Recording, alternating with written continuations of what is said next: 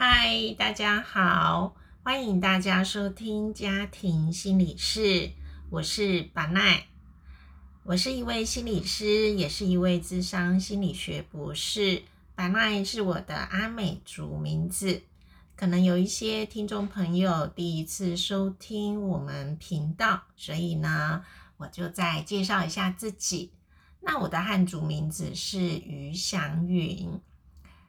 这一集呢，我们的频道已经要进到第三季了。好，时间过得很快啊！我们从第一季开始，然后到了第二季也结束了十集，现在总共录了二十集了。那这一集呢，就正式的进到了第三季。在这一集呢。我想要跟大家聊一聊呼吸这一件事情。好，那呼吸这一件事情，它会跟这个家庭扯上什么关系呢？如果听众朋友就跟着我一起思考看看，一起想看看这个问题，好，然后不知道大家会想到这个呼吸跟家庭。的关联是什么？把奈呢，就是从这个几个月前吧，我有收到，嗯，启示出版社，好，用就是他们写的 mail 来给我，然后跟我介绍一本书，叫做《神奇的自然呼吸》。那这个启示出，嗯，启示出版的行销人员就问我说有没有兴趣，哈，可以参考阅读一下，好，我就说可以呀，好，那这一本书就啊成了一个应该算是公关品啦，哈，那我觉得我我什么原因我会想要阅读这本书，就像我刚刚开头讲的。哎，呼吸跟家庭有什么关系呢？其实我觉得是很有关联的。一方面也有可能是，啊，一直以来我都就是有学习气功的这个经验，然后每天又有静坐的习惯，所以呼吸这件事情原本就是我觉得，啊，是我生活当中。观察自己的呼吸，或者是专注自己的呼吸，这个、这个、这个过程或这个经验，是我日常生活当中的一件很重要的事。好，也是，但呼吸是每天都会做的事情，但是要专注观察，这个就是我每天都会去练习的事情。那启示出版的行销人员就说了这一本书，这也是为什么我就还蛮感兴趣的，我就请他们寄过来给我参考，然后读看看这一本书。那回过头来，我就觉得发现这个作者跟这一本书里面提到的呼吸的一些一些视角，哈，去聊到呼吸的视角里面呢。啊，还有观点，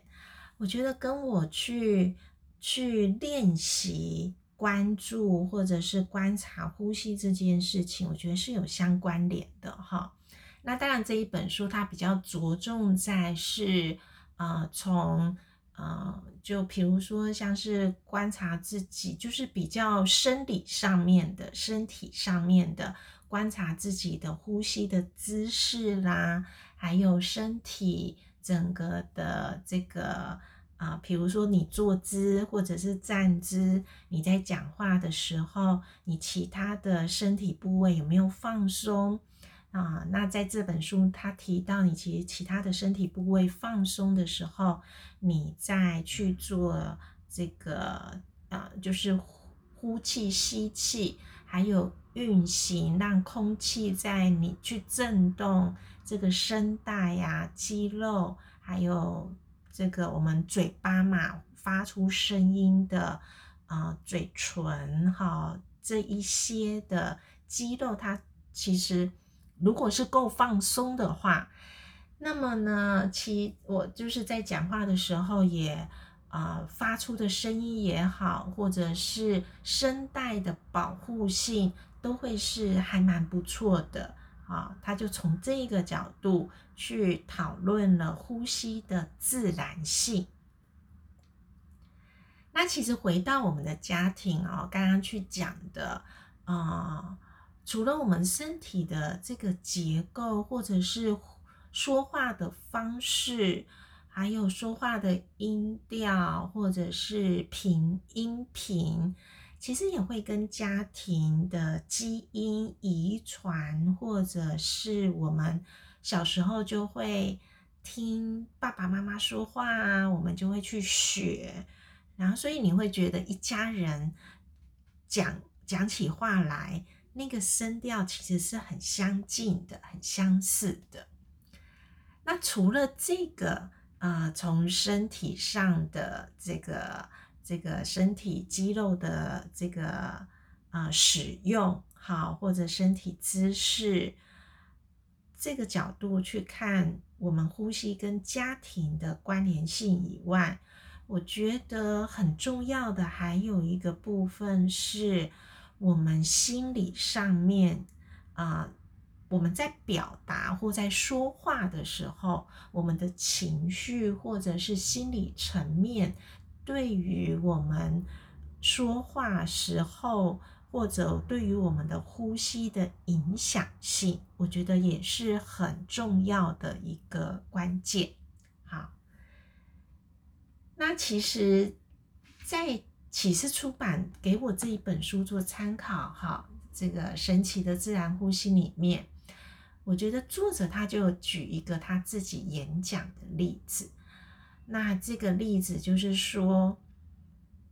他就会发现，他就是长期演讲了之后呢，他的声带越来越容易沙哑，就是。喉咙哈，就是越来越容易沙哑。他就发现了呢，其实是因为他演讲的时候的身体姿势，他的脚是很，他的那个脚趾头啦，哈，脚趾头他很容易因为可能紧张，或者是想要把一场演讲讲好，他的脚趾头是很容易紧抓着地板。意思就是说，其实他在身体的这个姿势上面，他在站立的时候演讲，可能他就是就是用站着的。他在站立的时候呢，他的脚趾头没有放松，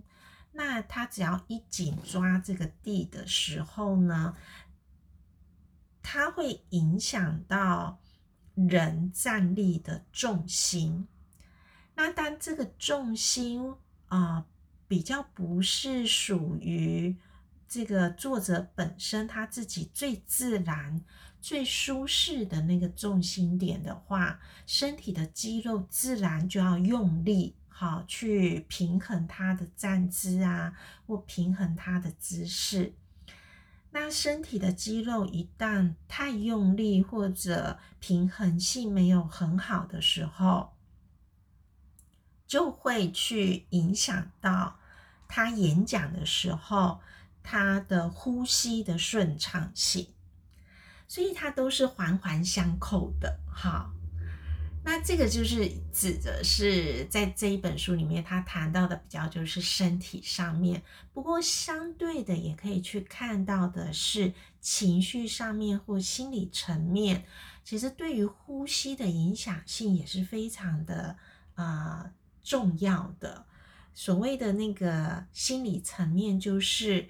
我们能不能很相信自己啊？我能做好一个演讲，或者是我很能啊投入，或者是欣赏，去享受一场演讲的那个过程。这代表其实是我怎么看待自己的眼光。那。自己看到自己的眼光呢，其实也跟在家庭里面的家庭的气氛也好啊，或者是从小爸爸妈妈对自己啊的一些互动，跟自己的一些互动，我们逐步的从重要的他人，哈，重要他人像爸爸妈妈啊、兄弟姐妹的身上，去逐步的建构我是谁，好，或者是逐步的建构我们自己的自尊心跟自信心。那这一些东西其实也都会反映在身体姿势上哦。比如说比较有自信的人，你会发现他比较容易整个姿势的感觉，你就可以看得出来，他比较会抬头挺胸啊，好，或者是他的姿势，你一看就是很舒服，好，会比较放松。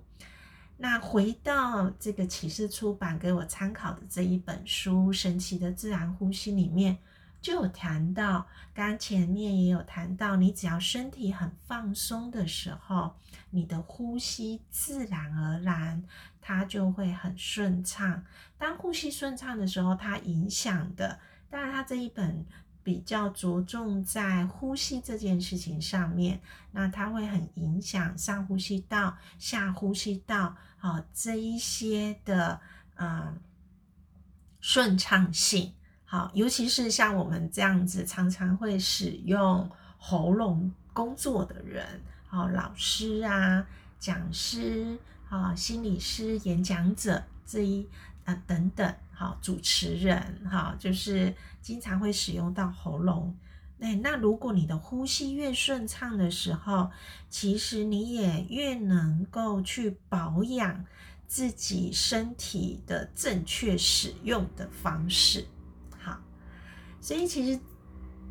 就这个今天来在这一集跟大家分享呼吸，一个是我觉得阅读这一本书，倒是这一本书还蛮值得去参考的哈，因为它从身体的姿势从作为一个切入点去引导读者可以去。觉察自己的身体的姿势，是不是能在哪里是比较紧绷的呢？然后怎么样可以透过觉察再调整，让自己的身体是比较容易放松的？那我又再把这个观点，好，再多加了，呃，从这个心理层面、情绪层面，还有。啊，对于认识自己的这一个部分，好，再把它融合进来。那我其实还蛮同意一件事的，哈，透过这个呼吸，我觉得是很好去认识自己的一个方式，跟去认识自己的一个途径。啊，身体其实是很诚实的，它会反映一个人累积。的这个生活经验，还有累积的经这个情绪经验，其实都会反映在自己的身体上面。所以，当我就是练习气功、学习气功，或者是每天的静坐过程，好，那都是去。啊，透过身体的觉察，逐步的连接融，它就会逐步的去连接跟融合心里面的这个情绪的觉察。然后，那这些觉察若是有一些的堆积或者是累积的时候，其实人是很容易开智慧的。好，那因为就会自省嘛。那自省的过程当中呢，嗯。这个就会重新去醒思，怎么样过日子，其实对于自己才是最自然、最舒服的。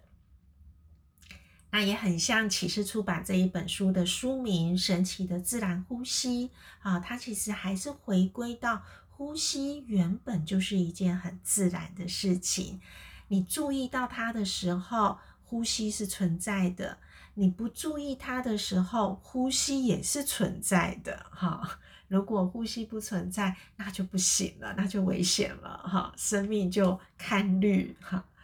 那所以它其实很重要的是要告诉读者们，呼吸它原本就是一件自然的状态，只不过我们成长的过程，我们的生活经验啊，有一些有可能是生活习惯的不适当，好，或者是有一些身体姿势的错误性，好，就是会让这个自然性受到了阻碍。